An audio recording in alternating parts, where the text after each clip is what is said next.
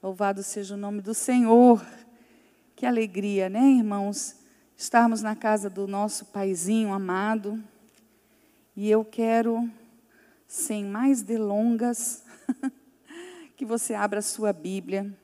Pode ser a sua Bíblia virtual aí no seu celular, sua Bíblia digital, e pode ser a sua Bíblia livro, no capítulo, Mateus capítulo 9, versículos de 9 a 13.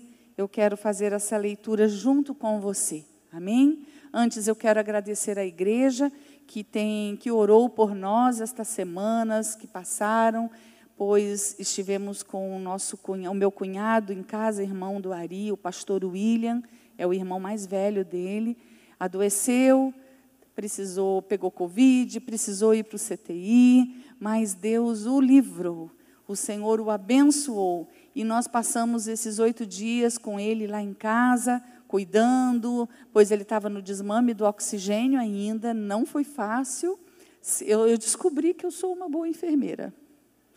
Descobri isso, tá? De repente é um bom curso para eu fazer ainda na minha vida, é o curso de enfermagem. Quem sabe, né? Mas Deus é que Deus capacita, né, irmãos?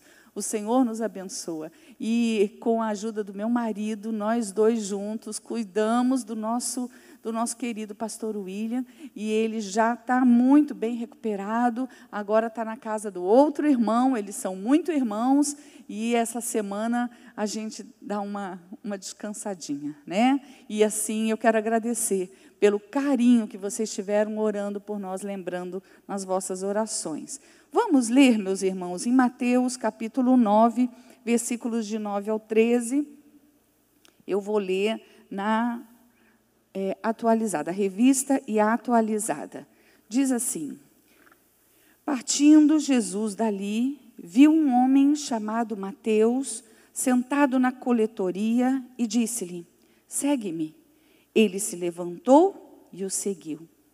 E sucedeu que, estando ele em casa, à mesa, muitos, muitos publicanos e pecadores vieram e tomaram lugares com Jesus e os seus discípulos. Ora, Vendo isto, os fariseus perguntavam aos discípulos: Por que come o vosso mestre com os publicanos e pecadores? Mas Jesus, ouvindo, disse: Os sãos não precisam de médico, e sim os doentes. Ide, porém, e aprendei o que significa misericórdia quero e não holocaustos, pois não vim chamar justos, e sim pecadores ao arrependimento. Feche seus olhos. Senhor Deus, te louvamos, te glorificamos, Senhor, pela tua palavra, que é linda, que é viva, que é eficaz. Ó oh Deus, usa-me pela misericórdia, Senhor, que tu tens para conosco, para que eu seja bênção na vida dos meus irmãos, Pai. Eu te peço isso em nome de Jesus. Amém. E amém. Meu bem, você pode abrir esse copo para mim? Tem coisas, viu? Eu sou uma boa enfermeira, mas eu não estou conseguindo abrir um copo. Você abrir aqui.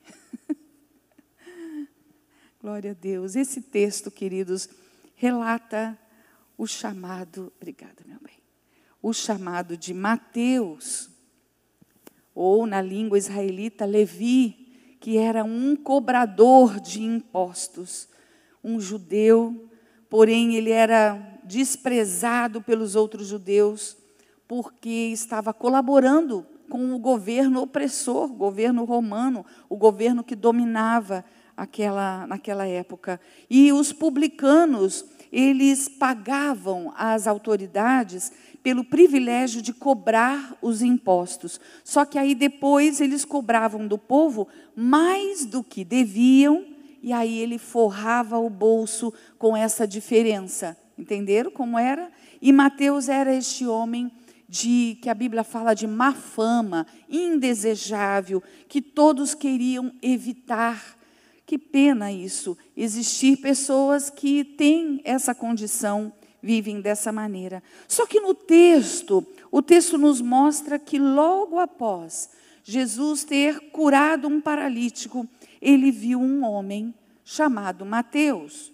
E eu queria chamar a sua atenção nessa noite para quatro ações do nosso Senhor Jesus.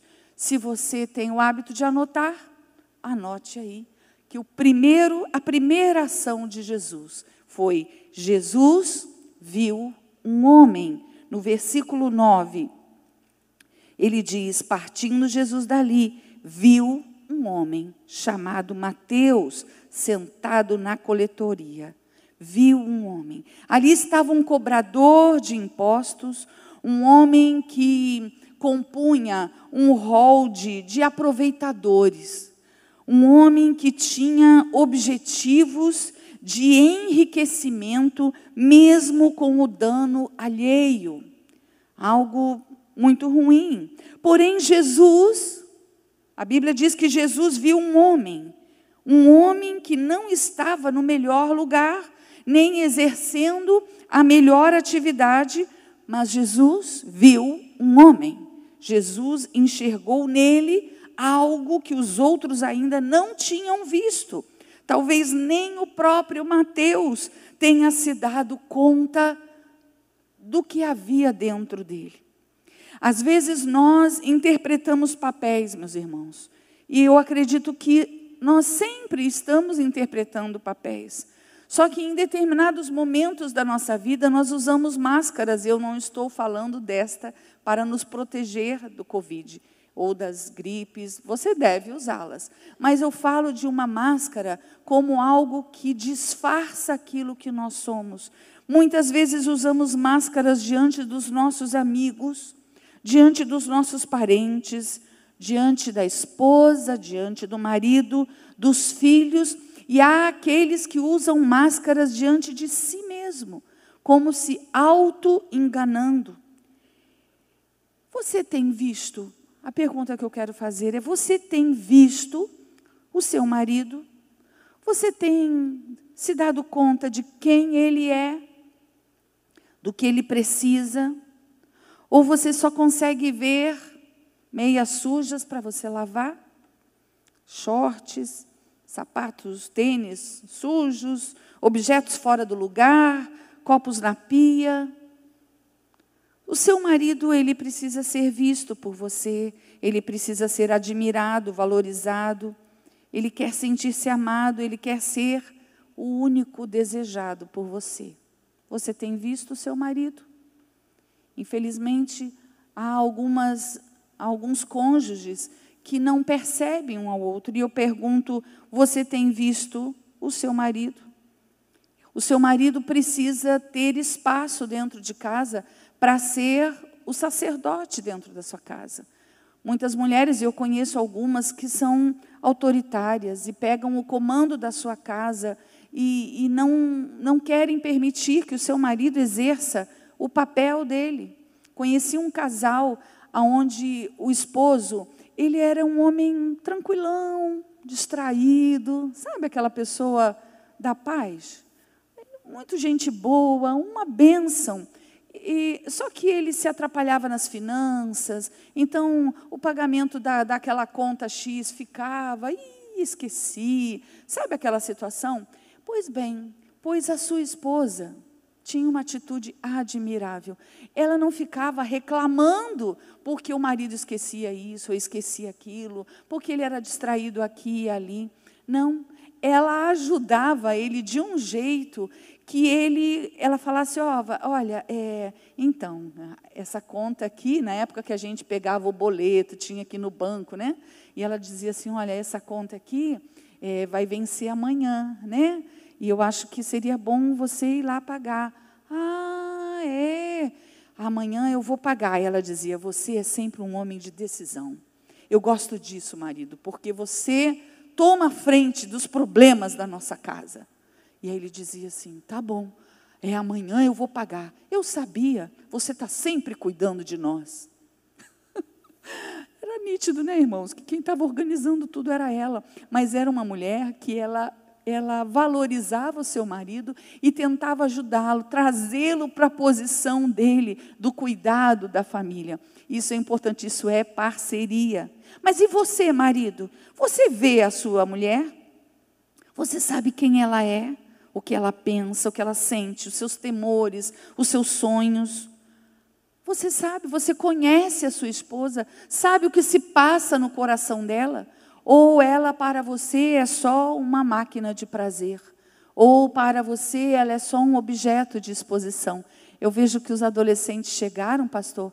A gente recebe eles agora? Sim? Por favor, os adolescentes aqui à frente. Nós vamos dar uma salva de palmas a Jesus pela vida dos nossos adolescentes. Vamos chegando lá para trás, ó. Vai, vai preenchendo aqui. Rapidinho, gente. Isso. Corre lá, vocês estão cansados, né? Pularam muito, deve estar tudo sem voz, de tanto cantar, de tanto pular a gente está alegre. Irmãos, os nossos adolescentes, eles estiveram no Adola Camp. Pode ficar um na frente do outro aqui, é só dar um passo à frente, que aí vocês não aglomeram. Eles estiveram no nosso acampamento e, e eu creio que foram dias de bênção. Nós vi, conseguimos vir, ver alguns vídeos, ver alguns, algumas é, mensagens que nos mandaram e como eles estavam felizes. E nós queremos orar pela vida deles, queremos abençoar a vida deles. Amém? Vocês estão tão tímidos. O que, que aconteceu? Nós vamos orar por vocês. Vamos, vamos a igreja ficar de pé, irmãos. É uma boa interrupção da pregação. É uma boa interrupção para nós clamarmos ao Senhor pela vida deles, que não tenha sido um, um período de experiências passageiras, mas que vocês tenham sido marcados pela presença do Senhor. Amém? A igreja pode levantar as suas mãos para cá? Vamos clamar. Senhor Deus e Pai, eu louvo a Ti, Senhor, pelos nossos adolescentes, Senhor. Passaram esses dias, ó Pai, longe de seus pais, longe de seus parentes, fora da sua casa, Senhor, vivendo experiências especiais contigo. Oh, meu Deus querido, nós queremos te rogar, Senhor, que essas coisas não tenham sido passageiras na sua vida, mas que eles verdadeiramente possam estar, Senhor, rendidos a Ti, Senhor. Deus, eu quero te rogar, ó Pai, que Tu uses estes adolescentes, que eles passem a contar aos seus amigos aquilo que Jesus tem feito no coração deles. Senhor, trabalha, continua trabalhando na vida desses jovens, Senhor, pois eles, ó Senhor, precisam ter encontro contigo verdadeiro, precisam ser cheios do teu espírito. Usa, Senhor, usa esses jovens como tu usaste a Timóteo, usa esses jovens, Senhor, como tu usaste a José, usa esses jovens, Senhor, para serem arautos da tua palavra, Senhor, que eles sejam filhos obedientes, ó Pai, filhos que escutam os seus pais. Ó Senhor, nós te agradecemos e pedimos as tuas bênçãos sobre a vida deles. Oramos pelos líderes que participaram, os monitores. Muito obrigada, Senhor, por esta equipe, Senhor, que eles possam hoje serem renovados em suas forças, serem, Senhor, abençoados, ó Deus, que eles continuem esse trabalho, Senhor, que tu iniciaste na vida deles, em nome de Jesus. Não. Deus abençoe, sejam bem-vindos, sejam bem-vindos. Que Deus abençoe. Deve ter muita roupa suja nas mochilas para lavar. Tem não? ah, mas deve ter, né, irmãos? Muita meia encardida. Podem sentar, queridos. Glória a Deus, coisa boa recebermos os nossos adolescentes. Vieram de longe, lá de Xerém. Então, nós estamos felizes. Mas, voltando aqui à nossa mensagem, eu perguntei: marido, você vê a sua mulher, você consegue enxergar o coração dela? Ou ela é apenas, como eu disse, um, um objeto do seu prazer? É aquela que faz a comida? É aquela que, que cuida da casa, dos filhos? Quem é a sua mulher? Você vê a sua esposa, o que vai no coração dela? É tão importante que nós nos vejamos que nós nos olhemos uns nos olhos dos outros e comecemos a, a nos preocupar, a termos esse cuidado, porque, irmãos, as coisas, elas são efêmeras, são passageiras. É, a gente se preocupa muito tempo com casa, com comida, com móveis, com carros, com é, é, projetos de trabalho, mas o que o Senhor quer é que nós nos unamos verdadeiramente como casal para construir uma família de acordo com aquilo que o Senhor tem para nós. Como é importante. Eu vejo casais que estão perdendo tempo ao invés de construírem lindas lembranças, porque o outono chega, o tempo passa, viu as fotos. Ai, que alegria, irmãos. Como é bom ter lembranças. O que você tem construído no seu casamento para se lembrar? Qual, como tem sido essa trajetória? É um casamento de, de, se afastar, onde vocês se afastaram, é um casamento de agressividade, é um casamento sem diálogo. Se é assim, não tem o que lembrar, não tem nada construído. Nós precisamos tomar esse cuidado um com o outro. Você vê o seu irmão em Cristo? Nós entramos aqui, nos cumprimentamos, sorrimos, nos abraçamos, nos beijamos. Hoje, não tanto, mas a verdade é que nós recebemos uns aos outros, fazemos orações formais até por alguém, mas muitas vezes não sabemos a necessidade dessa pessoa. Mal nos olhamos nos olhos e talvez o nosso irmão tem entrado aqui tão carente, carente de um afeto, de um abraço, carente de uma conversa. A gente canta aquele hino, né, que nós somos uma família, sem falsidade, vivendo o compromisso do amor de Cristo, vivendo em verdade, mas nós não sabemos o que se passa com o nosso irmão, o, qual é a luta que o está é, é, atribulando e que você talvez pudesse ajudá-lo é tão importante. E eu quero salientar novamente: um homem sentado ali. Eu quero dizer que Jesus vê você. Jesus vê a mim hoje. O Senhor está vendo você. Mesmo que você se ache às vezes invisível aos outros, eu quero te dizer que Jesus te vê. Você pode repetir isso, Jesus me vê? Pode falar comigo? Jesus me vê. De novo, Jesus me vê. Isso é tão precioso. Você não acha? Você não acha isso tão maravilhoso? O presidente da república não sabe que você existe, o governador, o prefeito, eles nunca te viram. Jesus te vê. O rei do universo. Ele te vê, Ele sabe a tua dor. O nosso Senhor nos vê. Ele sabe o que vai no seu coração. Ele sabe como você está. Ele sabe como nós somos. Porque Ele nos vê, meus irmãos, sem máscara. Ele te vê. Ele, te vê, ele vê a tua dor, mas Ele também vê se você é perverso. Ele também vê se você não tem agido bem porque a gente posa de maravilhoso, de maravilhosa, mas o que é que está por trás dessa máscara? Só o Senhor sabe. Ele sabe do seu potencial, ele sabe em que posição ele vai usar você. Ele sabe dos teus temores mais secretos. Ele sabe quem você é, porque ele te vê. Talvez ninguém mais te veja, mas ele te vê. Deus te conhece. Em Atos 15, versículo 8, na parte A, diz assim: Ora, Deus que conhece os corações. Eu não conheço, eu não conheço vocês, eu não sei o que está passando, eu não sei o que vai no coração de vocês. Às vezes, com o convívio de uma pessoa que tanto tempo você consegue decifrar o rostinho. Talvez, né, Jô, você já consiga perceber, Ih, o pastor Ari hoje chegou, está diferente, né? Já temos um ano de convívio, já está começando a saber que tem alguma coisa diferente, mas não dá para afirmar o que vai no coração. Mas o Senhor Jesus, Ele conhece, Ele sabe tudo que se passa conosco. Em João 10, 14 diz: Eu sou o bom pastor, conheço as minhas ovelhas.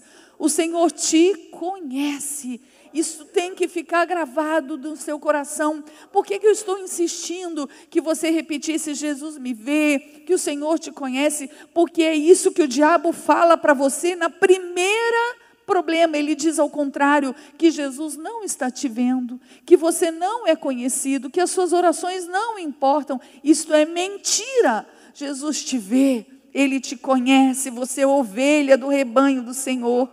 Glória a Jesus. Deixa eu pegar aqui. Glória a Deus. Jeremias 12, no versículo 3, Jeremias diz: Mas tu, ó Senhor, me conheces, tu me vês e provas o que sente o meu coração para contigo. Como é bom termos essa certeza. Agar, Agar, lá em Gênesis 13, 16, 13, na parte B, ela diz assim: Tu és o Deus que vê. Pois disse ela: Não olhei, olhei eu neste lugar para aquele que me vê ela estava admirada de saber que estava em contato com um Deus que a viu, que a percebeu, uma escrava, alguém sem valor algum. Você está vi sendo visto pelo Senhor neste exato momento. Você está sendo visto pelo Senhor neste exato momento. No versículo 2, a segunda ação de Jesus, Jesus comeu com Mateus, com ele. Pode colocar? A, a segundo, o segundo ponto. Jesus comeu com ele. Lá no versículo 10, e sucedeu que estando ele em casa, à mesa, muitos publicanos e pecadores vieram e tomaram lugares com Jesus e os seus discípulos. Jesus não apenas o viu, mas Jesus foi à casa de Mateus. O Senhor quis ir na intimidade dele. Jesus quis ir à companhia, ter a companhia de alguém rejeitado, alguém talvez estereotipado, discriminado por muitos. Ele quis essa companhia. Um homem que a Bíblia fala que ele era de má fama. As pessoas viravam à rua, não queriam cruzar com um homem desse tipo. Mas Jesus quis participar da intimidade de Mateus, conhecer a sua família. Na nossa cultura, meus irmãos, é e em muitas outras, quando queremos conhecer uma pessoa, a gente oferece o quê? Comida. Não é assim? A gente prepara uma mesa, porque a comida é consumida ali naquele lugar, e aí é onde a gente consegue conversar, nós mostramos um pouco de nós. Num simples encontro rápido, não dá para você ter uma profundidade, mas quando você se senta à mesa com alguém, você conversa um pouco mais, ouve as suas histórias. Se você, eu queria dar uma dica aqui para os jovens, para os rapazes e as moças. Se você se sente atraído por algum rapaz ou alguma moça, marque uma pizza em grupo, de preferência, para você observar um lanchinho. É bom, enquanto a gente está comendo, a gente está conversando, a gente está se mostrando, e aí a gente vai tendo uma visão mais clara daquela pessoa. Vai conhecendo, foi assim que meu marido fez. Ele marcou logo uma pizza comigo, com as minhas irmãs e com o grupo dos jovens todos. E eu não sabia que ele estava me analisando. Estava me olhando, vendo como eu era. Hoje as famílias não sentam mais à mesa, fazem suas refeições em qualquer lugar, na frente de uma TV, de um computador, com o seu celular nas, nas mãos. E olha, irmãos, isso é um hábito que nós precisamos resgatar, porque Enquanto nós comemos à mesa, a gente conversa, a gente olha nos olhos, a gente troca elogios, a gente compartilha situações, a gente informa o que está acontecendo. Existe carinho através das palavras gentis. É muito importante que os filhos escutem do pai do marido elogiando a esposa, dizendo: Obrigada, querida, obrigado, querida, que mesa gostosa, que comida boa. Olha, você é maravilhosa. É importante que os seus filhos ouçam isso. É importante que a esposa diga: Que bom, meu amor, que você vem comer conosco todos os dias. Como é bom ter você à nossa mesa, na nossa família. Nós ensinamos preceitos aos nossos filhos e isso é muito, muito marcante. Há um dito popular que diz que se você quer conhecer alguém, coma um quilo de sal com ela. Vocês já ouviram isso? Se você quer conhecer alguém, coma um quilo de sal. Por quê? Porque o sal a gente usa as pitadas, não é? é aos pouquinhos que a gente usa. Então vai demorar um tempo. Você quer conhecer alguém? Mantenha esse convívio, comam juntos, estejam próximos. Jesus estava interessado em conhecer o dia a dia de Mateus, saber como estava a sua família, quais eram as suas lutas, conhecer as suas virtudes. Jesus está interessado, irmãos, em comer conosco, em ir na nossa casa. Apocalipse 3, 20 diz: Eis que estou à porta e bato. Se alguém ouvir a minha voz e abrir a porta, entrarei em sua casa e ceiarei com ele e ele comigo. Ele quer ir para casa com você, ficar lá com você, para quando a febre arder, no meio da noite, você poder chamá-lo e ele te socorrer. Para quando a mágoa entrar no seu coração, ele quer estar lá para retirar isso do seu coração. Para quando o desemprego bater a sua porta, você saber que é ele, ele é o seu bom pastor e que nada faltará. É assim, é isso que Jesus quer fazer. Quando a dor do luto sobre, sobrevier sobre você, você poder ouvir o que diz Apocalipse 21, 4 e lhes enxugará dos olhos toda lágrima, e a morte já não existirá, já não haverá luto, nem pranto, nem dor, porque as primeiras coisas passarão. O Senhor Jesus quer estar lá para te consolar na hora da sua dor, Ele quer ir à sua casa, viver com você. A terceira ação que nós vemos de Jesus para com aquele homem foi, Jesus ouviu o que falavam a respeito dele. Lá no versículo 12, mas Jesus ouvindo disse: "Os são não precisam, os sãos não precisam de médico, e sim os doentes." Ele ouviu, eles estavam ali criticando o que o Senhor Jesus estava fazendo, falando. Jesus está sempre atento, irmãos. O Senhor Jesus não perde uma palavra. Quantas vezes na comunicação de, de, casal, às vezes a gente não entende direito, às vezes você perde uma fala, não é? Eu quero te dizer que com Jesus não é assim, ele não perde um gemido, ele não perde uma fala sua, ele está atento a tudo que você precisa, tudo que você fala. No Salmo 6, no versículo 9, o salmista ele diz: O Senhor ouviu a minha súplica, o Senhor acolhe a minha oração. Coisa linda. Jesus ouviu as acusações daqueles fariseus, porque, como diz na epístola de Hebreus 4, 13, todas as coisas estão descobertas e patentes aos olhos daquele a quem temos de prestar contas. Nada vai passar despercebido. O que tem, o que as pessoas têm falado de você? Tem feito calúnias, injúrias, tem te ofendido, eu quero te dizer que o seu advogado está vendo. Jesus está prestando atenção. E ele tem ciúmes de você. Ele não gosta quando você é maltratada, maltratado. O Senhor vai, ele vai agir em teu favor. Jesus, ele é o nosso advogado e ele está pronto a nos defender diante dos nossos acusadores. Por isso, não temas. Não temas, porque o Senhor está te ouvindo, Ele está ouvindo o que está acontecendo perto de você, Ele está pronto a nos ouvir e nós precisamos gastar tempo em falar com o nosso Deus em oração. Jeremias 29, 12 diz: Então me invocareis, passareis a orar a mim e eu vos ouvirei. Gaste tempo orando, falando com o Senhor Fale com o Senhor em todo momento, em todo tempo. Às vezes, nas minhas andanças com a minha avó, ela falava algumas coisas, eu dizia: Está falando comigo, vovó? Não, minha filha, estou falando com Deus. Aí ela estava fazendo alguma coisa e eu escutava ela falar: o que, Com que, que você está falando, vovó? Não tem ninguém aqui. E ela falou: Estou falando com o Senhor. Parecia para mim que ela estava falando sozinha, mas não, ela estava falando com o Senhor. É, isso foi o que eu vi, irmãos. Eu era pequenininha e, eu, e ela dizia assim: Você já falou com Jesus hoje, Bebel? Você precisa falar com Jesus. E às vezes eu dizia: Mas o que, que eu vou falar? Fala do que você sente.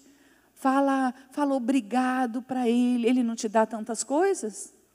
Irmãos, como as crianças absorvem os nossos ensinamentos. Você tem falado com Deus e os seus filhos têm visto você falar com Deus? Porque isso é importante. Fale com o Senhor. Você ouve aqueles que falam com você? Como é importante, irmãos, nós darmos atenção uns aos outros. É, essa é, é uma, uma premissa clara. O Senhor nos deu dois ouvidos e uma boca. E a gente fala muito mais do que ouve. Nós precisamos fechar a nossa boca para ouvir mais o nosso irmão, para ouvir mais o nosso cônjuge, dar atenção. Não se perturbe porque, ah, eu tenho que ver o jornal. Eles se repetem. Se você perdeu aquele jornal, não se preocupe, que logo mais à frente você vai ver. E hoje, com a internet, você busca aquela notícia a hora que você quiser, mas esse tempo, esse tempo especial de olhar nos olhos, de ouvir, de ouvir aquilo que vai no coração do teu filho, da tua esposa, do, do teu esposo, esse tempo, se perder, já era, passou. Nós precisamos ouvir uns aos outros. Você ouve a sua esposa, você ouve quando ela fala, você ouve o seu marido, você ouve ou só o critica? Tentando consertá-lo. Nós mulheres fomos dotadas com uma capacidade muito interessante de organizar a casa, de arrumar situações.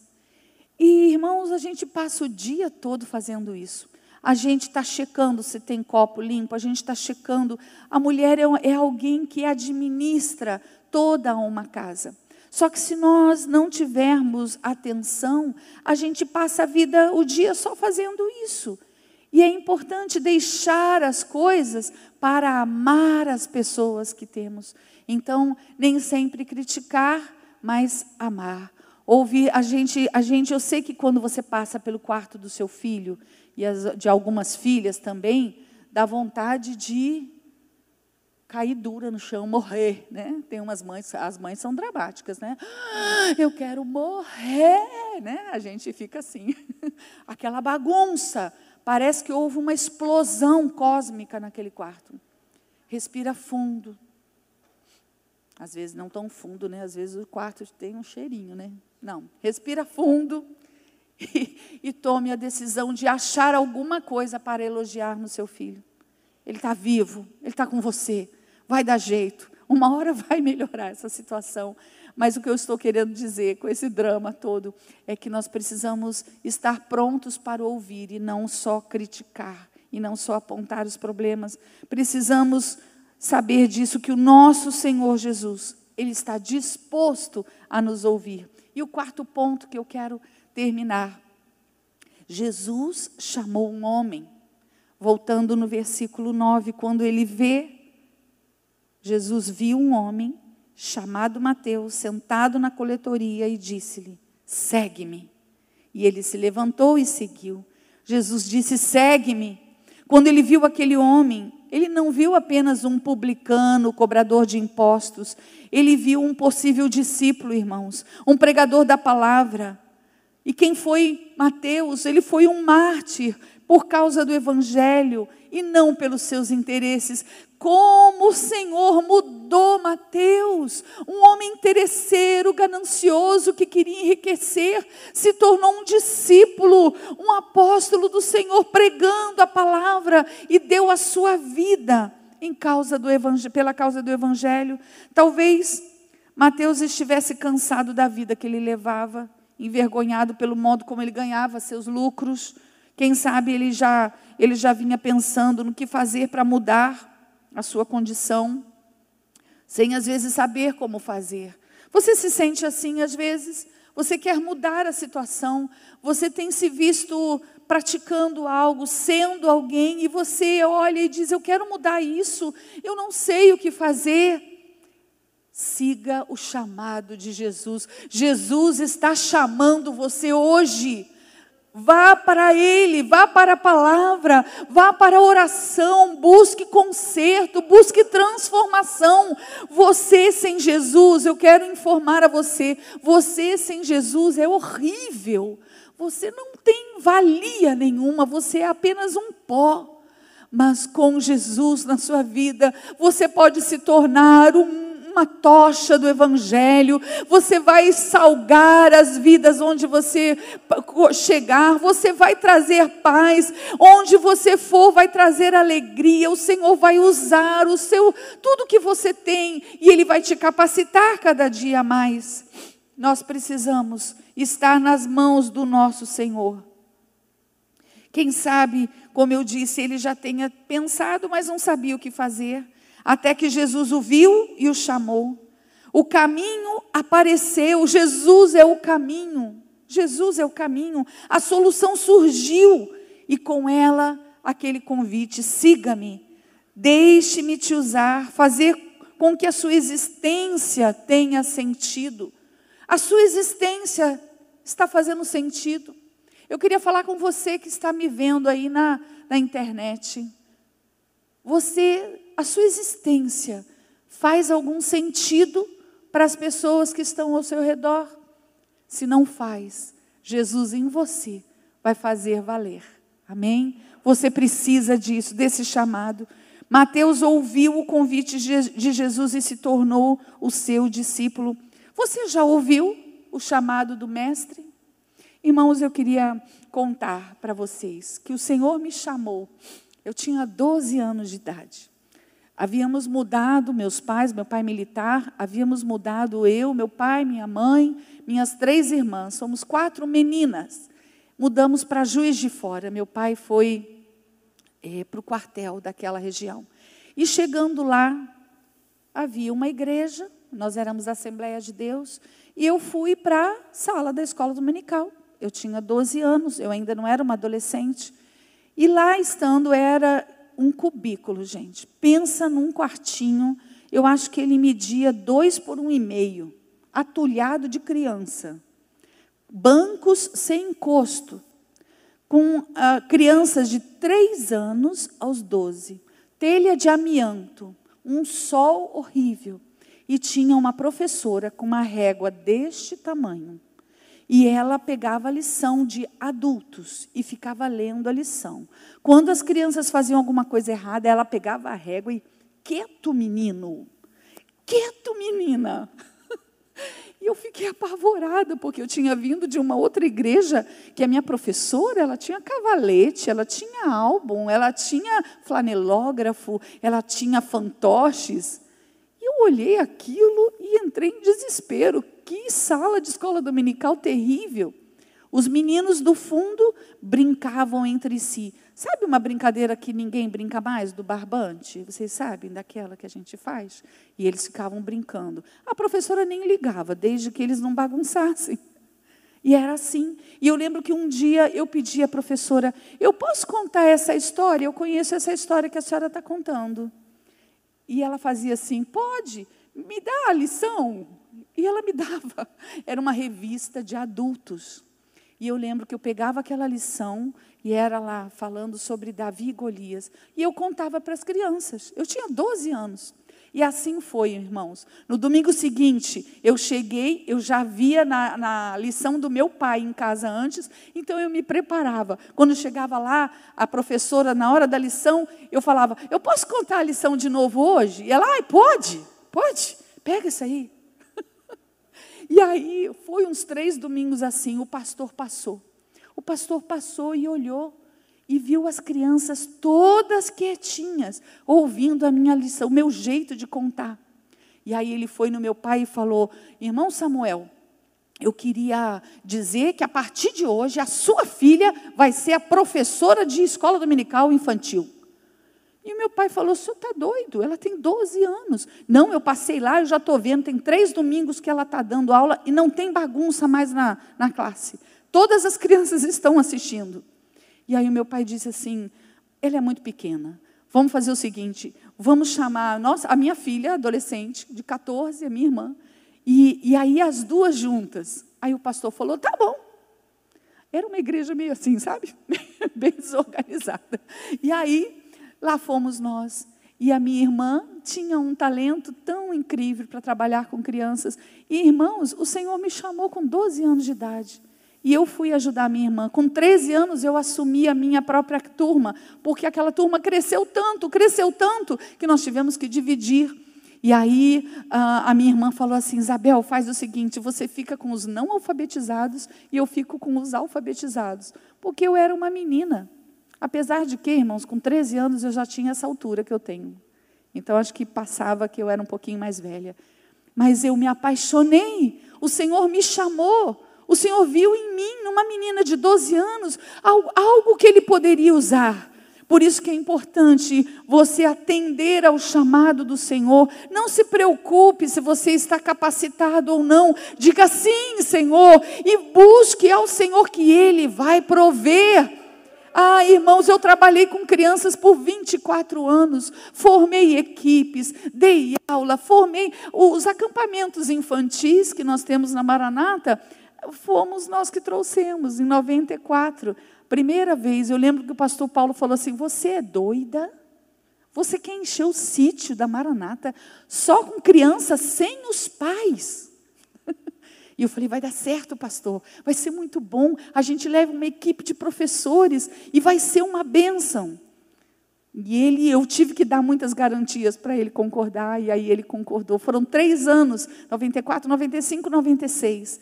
E nós tivemos, implantamos aqui na Maranata essa cultura do acampamento kids, do acampamento infantil. O Senhor, Ele chama você. Você já ouviu o chamado do Mestre? Em João 15, 15, e eu estou terminando, ele nos diz: Já não vos chamo servos, porque o servo não sabe o que faz o seu senhor, mas tenho-vos chamado amigos, porque tudo quanto ouvi do meu Pai vos tenho dado a conhecer. O nosso amigo Jesus, ele nos chama, irmãos, para cumprir os seus propósitos. O Senhor não te chamou para você ficar aí apenas engordando da palavra de Deus. Ele te chamou para você ser um discípulo, alguém que leva aquilo que você tem aprendido a outros. Não se preocupe em ser alguém igual aqui é o que você vê. Não se preocupe, seja você. O Senhor distribuiu talentos. Tem gente que tem o talento do cafezinho. Sabe qual é o talento do cafezinho? Oferece um cafezinho para alguém e enquanto essa pessoa está tomando o cafezinho, ele está falando da palavra do Senhor. Se você é, tem o chamado do cafezinho, incremente isso. Ah, eu acho que agora eu vou oferecer o cafezinho lá na porta do hospital, da emergência. Ah, eu acho que eu vou oferecer o cafezinho lá na fila do, do, do, das pensionistas, dos pensionistas do INSS.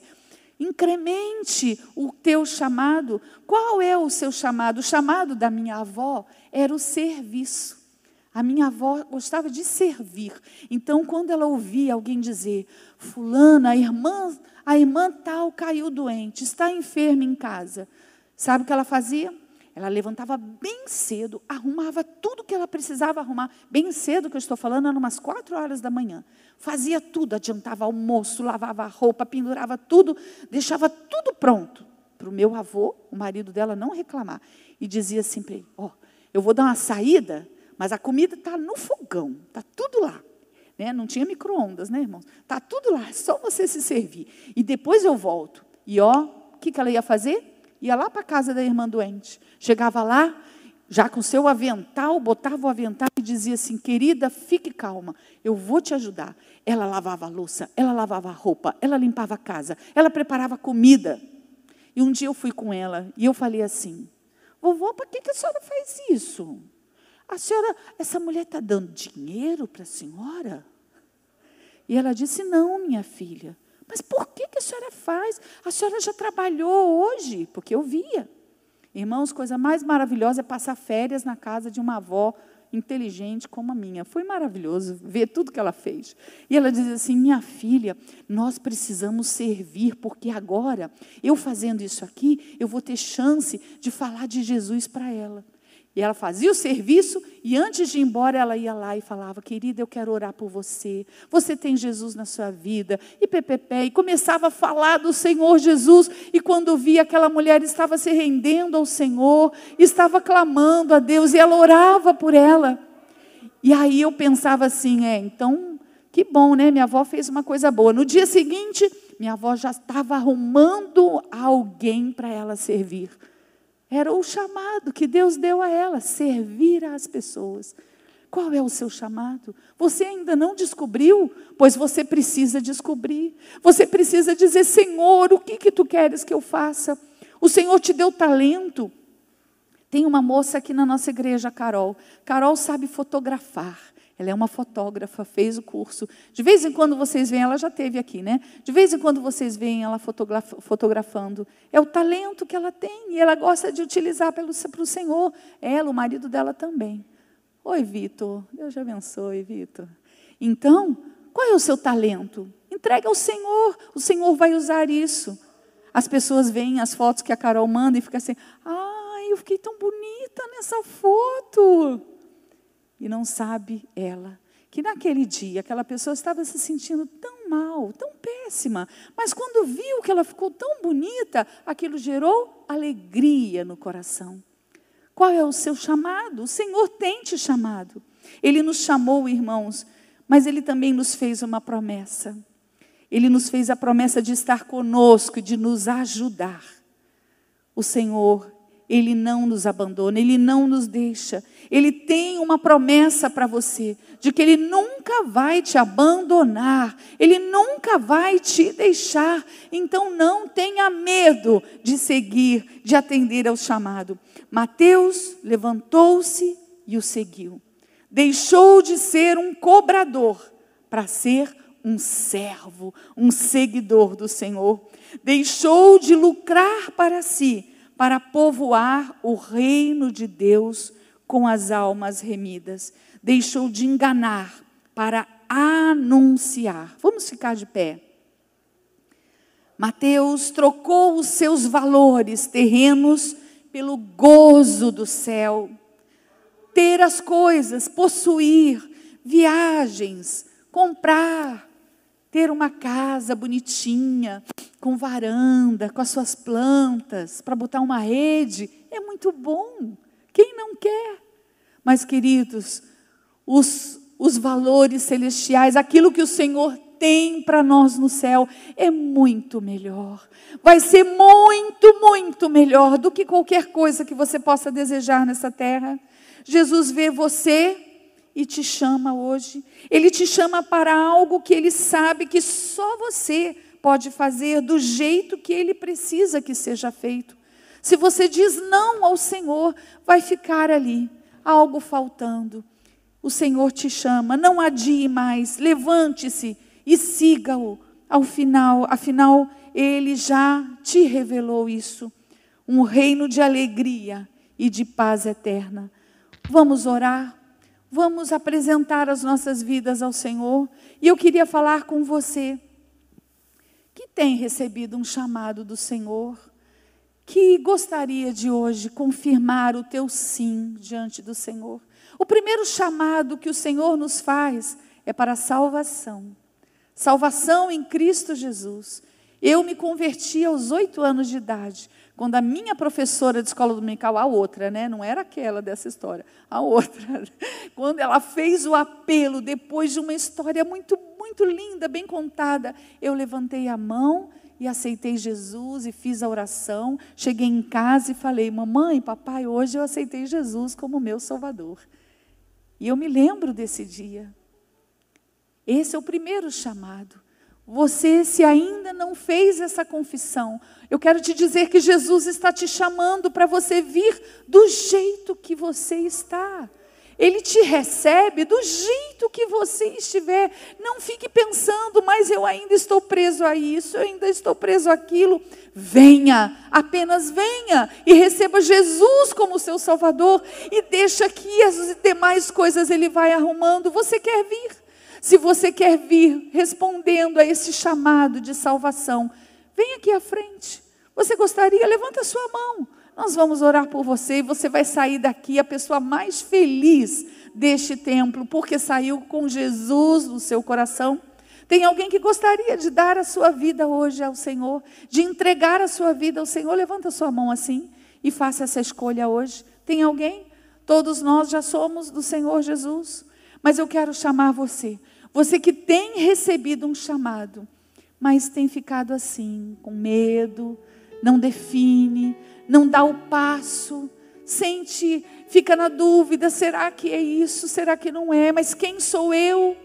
O Senhor Jesus tem chamado a você. Venha a esse altar, consagre a sua vida ao Senhor, entregue esse chamado para que Ele te frutifique, que Ele faça você próspero. Você quer? Vem aqui à frente, a igreja vai orar por você, a igreja vai levantar um clamor pela sua vida. Tem alguém que gostaria de vir aqui? Que bênção, que bom entregar o seu chamado. Vem entregar o seu chamado ao Senhor o Senhor vai usar você de uma maneira exponencial. Amém? Não se conforme. Você acha que o, aquilo que o Senhor te chamou para fazer já está bom? Está tudo bem? Você não precisa ser revigorado pelo Senhor? Eu preciso. E eu já estou aqui à frente. Eu quero que o Senhor, cada dia mais, me use da maneira como Ele quiser. Sendo uma, uma ouvinte dos problemas das pessoas, sendo alguém que vai motivar alguém, sendo aquela pessoa que vai dar um abraço, que vai distribuir um carinho, que vai às vezes pregar a palavra do Senhor de um púlpito, mas eu quero ser uma serva útil ao Senhor. Você quer? Você tem recebido um chamado? Por que, que você não? Por que, que você está parado ainda aí? Venha. O Senhor vai potencializar esse chamado na tua vida. Já está bom? Você está conformado do jeito que está indo? Se você está, fique aí. Mas se você não está, venha. Que o Senhor vai te trazer um, um, renovo, como um dínamo, como algo que vai te impulsionar. E o Senhor vai abençoar a sua vida. E eu quero orar por você. Eu quero clamar a Deus. E os diáconos podem vir orar, impor as mãos, para que esse, esse chamado seja cada dia mais forte, mais vivo. O Senhor quer te usar. Mesmo que você se ache potente, o Senhor quer te usar. Obrigada por você ter vindo aqui na frente. Vamos orar? Senhor, meu Deus e Pai. Ouça Labachandarás. Glória ao teu nome, Senhor. Senhor, obrigada porque tu poderias ter designado anjos para fazer a tua obra, mas tu escolheste homens e mulheres, Senhor, somos nós.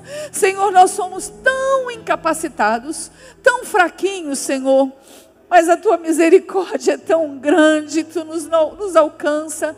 Senhor amado, eu quero te pedir que a tua graça envolva os teus filhos, que tu reafirme no coração deles esse chamado que tu deste para uns chamados para o louvor, para a adoração, para os cânticos, para o ensino, para a divulgação da palavra, para o serviço, para a intercessão, para a oração, para a visitação, para a ajuda aos pobres e carentes. Senhor, tu tens chamado pessoas aqui.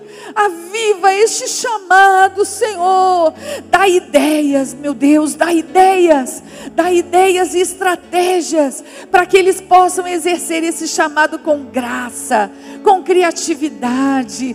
Nos abençoa, Senhor. Oh Deus, estes homens e mulheres, se eles se colocarem bravamente nas tuas mãos, Campo Grande não será a mesma, não será a mesma cidade. Eu louvo o teu nome, Jesus porque tu és fiel, porque tu és bom, porque tu capacitas. Enche-nos, Senhor, enche-nos de amor, Senhor, pelo próximo, enche-nos, Senhor, de misericórdia, enche-nos de compaixão. E a tua igreja, Senhor, que está aqui, ó Pai, que tu possas cada dia mais despertar, que tu possas cada dia mais levantar, ó Pai. Em nome de Jesus nós oramos a Ti. Amém e amém.